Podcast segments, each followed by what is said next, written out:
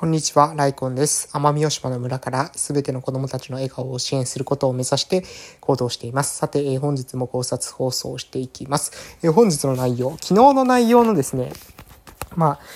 第2弾じゃないですけど、えー、伝えたかったことはですね、まあ、半分、半分くらい言えたかな。えー、もうちょっとね、実は言いたかったことがあったので、それもね、ちょっとどうしても伝えたい内容だったので、えー、連続で今、撮らせていただいているというような感じです。え昨日聞いた内容っていうのは、えっ、とですね、成果っていうのは生徒と先生の掛け算なんですよっていう話をしましたね。で、ここからの前振りが長すぎて、結局ですね、尻切れトンボみたいな、最後、え言いたいことがね、話せなかったんですけれどども、ちょっと昨日の内容、まずまとめさせていただきたいと思うんですが、えー、これ、私たちの時代っていうのは、えー、学び直しの時代に入ってますよね。人生100年時代、えー、最初の前半だけで学んだ知識で最後までやりきるには少し長いっていうような、えー、時代でございます。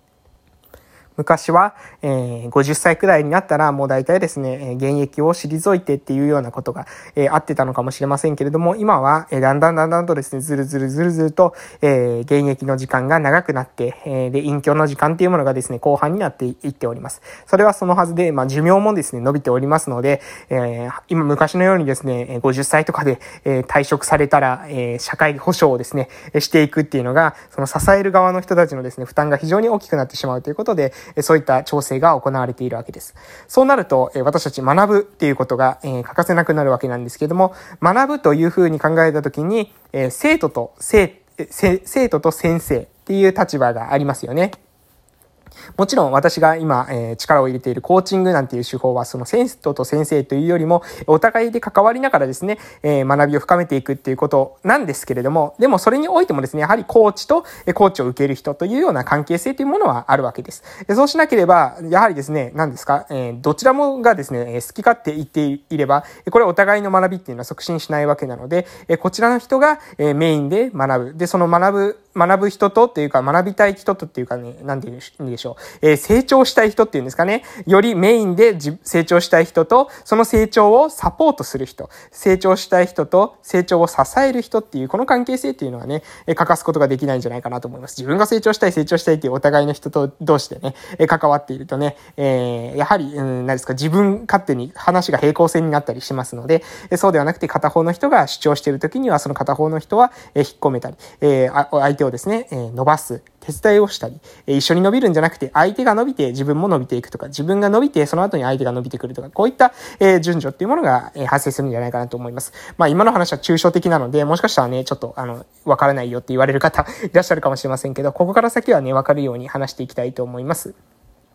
まあ生徒と先生っていう時に、え学ぶ学ぶときにですね、生徒と先生という形式を取ったときに、え生徒の側に立つときと先生の側に立つときがあると思うんですけれども、操作できる変数というものがあります。生徒の時に操作できる変数というのは何かというと、え自分のですね、生徒としての姿勢ですね、生徒としての姿勢、そして先生を選択するっていうことです。これが操作できる変数です。なので、自分の生徒としての姿っていうものをよりいい状態にしていて、で、先生というところをですね、よりいい先生を選択することができれば、え成果というものを最大化することができるということですね。続きまして、え、あなたが何か専門性を持っていたら、今度はですね、先生としての立場を求められる時もあると思います。その時にもですね、成果を最大化する方法っていうのはシンプルで、えー、自分自身のまずは先生としてのスキルですね。先生としての教える力みたいなものがあります。で、その上で、えもう一つできるのが、先ほどの先生の時と、えー、先頭の時と一緒ですけれども、生徒を選択するっていうことですね。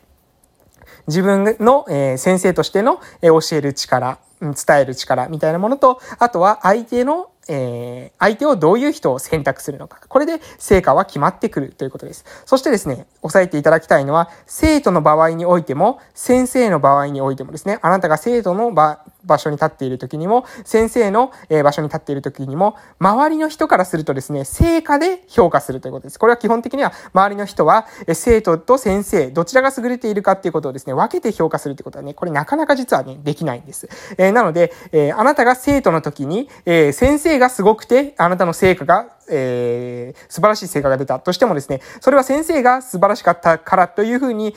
だけにはね、ならないわけです。あなたの、あなたの成果が、えー、素晴らしかったというふうに周りの人はね、見てくれるというわけです。そこでは、つまり、え、先生をどういう人を選択するかっていうことが、これがですね、かなり自分の実力以外で、えー、自分、なんですかね、自分の見せかけの実力みたいなものを、え、引き伸ばす、え、ものになるということです。え、先生としても同様ですね。えあなたの先生としての力っていうだけではなくて、生徒がシンプルに素晴らしかった。生徒が凄すぎたっていうことにおいても、ああなたが先生としてですね、そういった成果を上げると、生徒が素晴らしかったとしても、あなたもですね、少なからず、え素晴らしいというふうに評価されるということですね。これもちろんですね、見抜く人もいます。生徒が素晴らしいのか、先生が素晴らしいのか、見抜く人もいますけれども、多くの人っていうのはは、え、見抜けないということですね。最終的な成果を見た上で、え、その成果っていうものがどちら生徒がすごいのか先生がすごいのかってことはわからないってことです。生徒も先生もすごいというふうになりますし、逆に言えばですね、成果が大して出なかった時には、生徒も先生も大したことないと、こういうふうに、え、なってしまうということですね。なので、自分の、まず、えー、能力、自分のですね、生徒としては自分の姿勢、どういった姿勢で学んでいくのか、どういった基礎知識を入れておくのかっていうことを姿勢大事だと思いますし、先生としてはどういって、どういったですね、教える、えー、力っていうものをそれまでに身につけておくか、これは非常に大事なポイントですけれども、相手を選択するっていうのもね、これもね、同じくらい大事です。そして、相手を選択するっていうのは、自分の実力外のところですので、いくらですね、あなたが実力を磨いていても、相手がですね、どういった人物かっていうことを見抜けなければ、えー、あなたのですね、その、出せる成果っていうものも限定的なものになってしまうということもね、押さえておいた方がいいのかなというふうに私は思っております。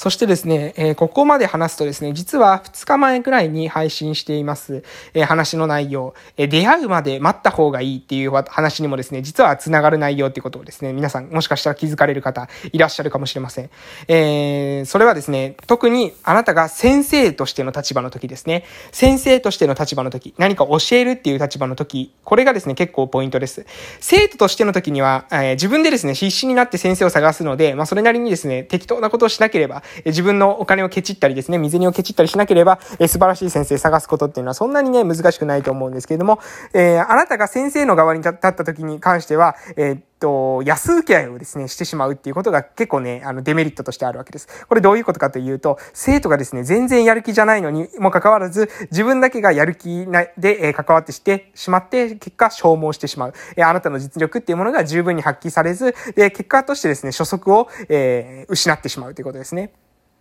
初速を失うっていうのはどういうことかというと、あなたの先生としてのスキルが周りの人から疑われるというような結果になるということです。あなたにいくら実力があっても、相手にやる気がなければ、それは成果として生まれないわけですから、周りの人はね、それを分けて考えることは基本的にできませんので、そうするとあなたの実力もないというふうに見なされてしまう。ここはね、非常に警戒するべきポイントだというふうに思っています。私は、えー、まあ、以上のことからですね、えー、自分が関わるとき、自分が必死に、そう、なんだろう、あの、相手にお、えー、教えるとき、お伝えするときっていうものは、相手をですね、選ぶようにしています。もうこれはね、えー、うん、そうですね。なので私は学校の先生ではないんですね。学校の先生ではありませんので、え生徒を選ぶことができるわけですよね。学校の先生で生徒を選んでるとちょっと大変だったり、問題になったりすると思いますけれども、私は別に、えー、学校の先生というわけではありませんので、どちらかというと私塾ですね、えー、小華村塾なんていう風な塾が、えー、昔は、え、有名な塾があったと思いますけれども、え、私はどちらかというとそういった塾形式の方が、え、自分のですね、その何ですかね、教えたい生徒と自分をマッチングする上ではいいと思ってます。誰でも彼でもですね、え、教えるというよりは、それよりは、え、自分も、えいいコンテンツを磨いていく。自分の実力っていうのも磨いていく。で、その自分の実力を磨いていって、で、自分の時間というものを、えー、そのやる気のある、えー、才能のある、まあ、才能のあるというとちょっと失礼かもしれませんけれども、えー、なんでしょうかね。少なくともモチベーションのあるですね、えー、動機づけが十分にされている。やる気をこちら側がですね、引き出さないとどうにもならないっていう人ではなくて、え実際に自分で自己実現していきたい。自分で意欲的に一歩を毎日踏み出している。え、向上心がある。えそういった人に、えできるだけ私は関わっていきたいなというふうに思います。これからの人生もですね、えそういったふうに自分の人生使っていきたいの、なというふうに思っております。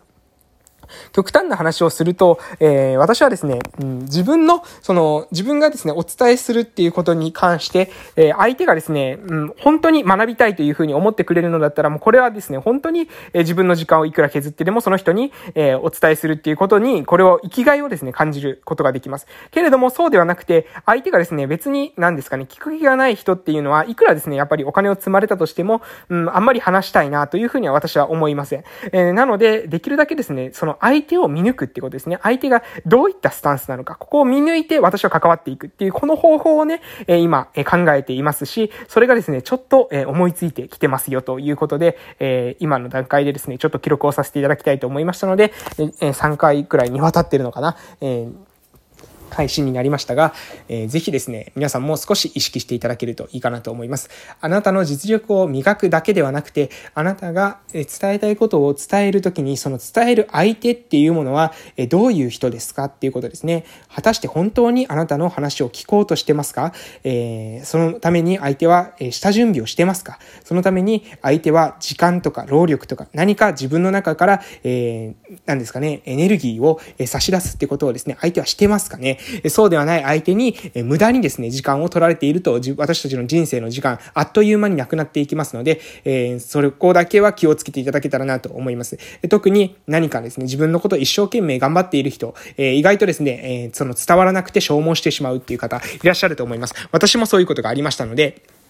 そうやってですね、伝えることで消耗するんだと、えー、消耗している人がいるとするならば、その人に伝えることはやめて、一旦やめてですね、えー、別の、えー、もっとですね、その話、情報、聞きたがっている人がいますから、その人にお伝えするっていうことをした方がいいんじゃないかなというふうに思います。これはまあ私の経験からですね、えそういうふうに思っておりますということで、何かですね、ヒントになりますと幸いでございます。えー、ライコンラジオでは朝と夕に1日2回配信をしております。朝は偉人たちの名言の配信、夕は私の学び考えたことを配信しております。ますラジオトークの方から配信しておりますので、公式のアプリダウンロードしていきますと、いただけますと、えー、クリップ機能と言いまして、私が配信すると通知が行く機能とか、えー、バックグラウンドで再生するなんていう機能が使えます。また、えー、Google のポッドキャストとか、Apple のポッドキャストを使うとですね、視聴、えー、ご自身のですね、視聴環境に合わせて聞くことができますので、えー、ぜひですね、よろしくお願いいたします。ということで、今日はこの辺で終わらせていただきたいと思います。それでは、本日も素敵な夜をお過ごしください。また明日お会いしましょう。それでは、失礼しました。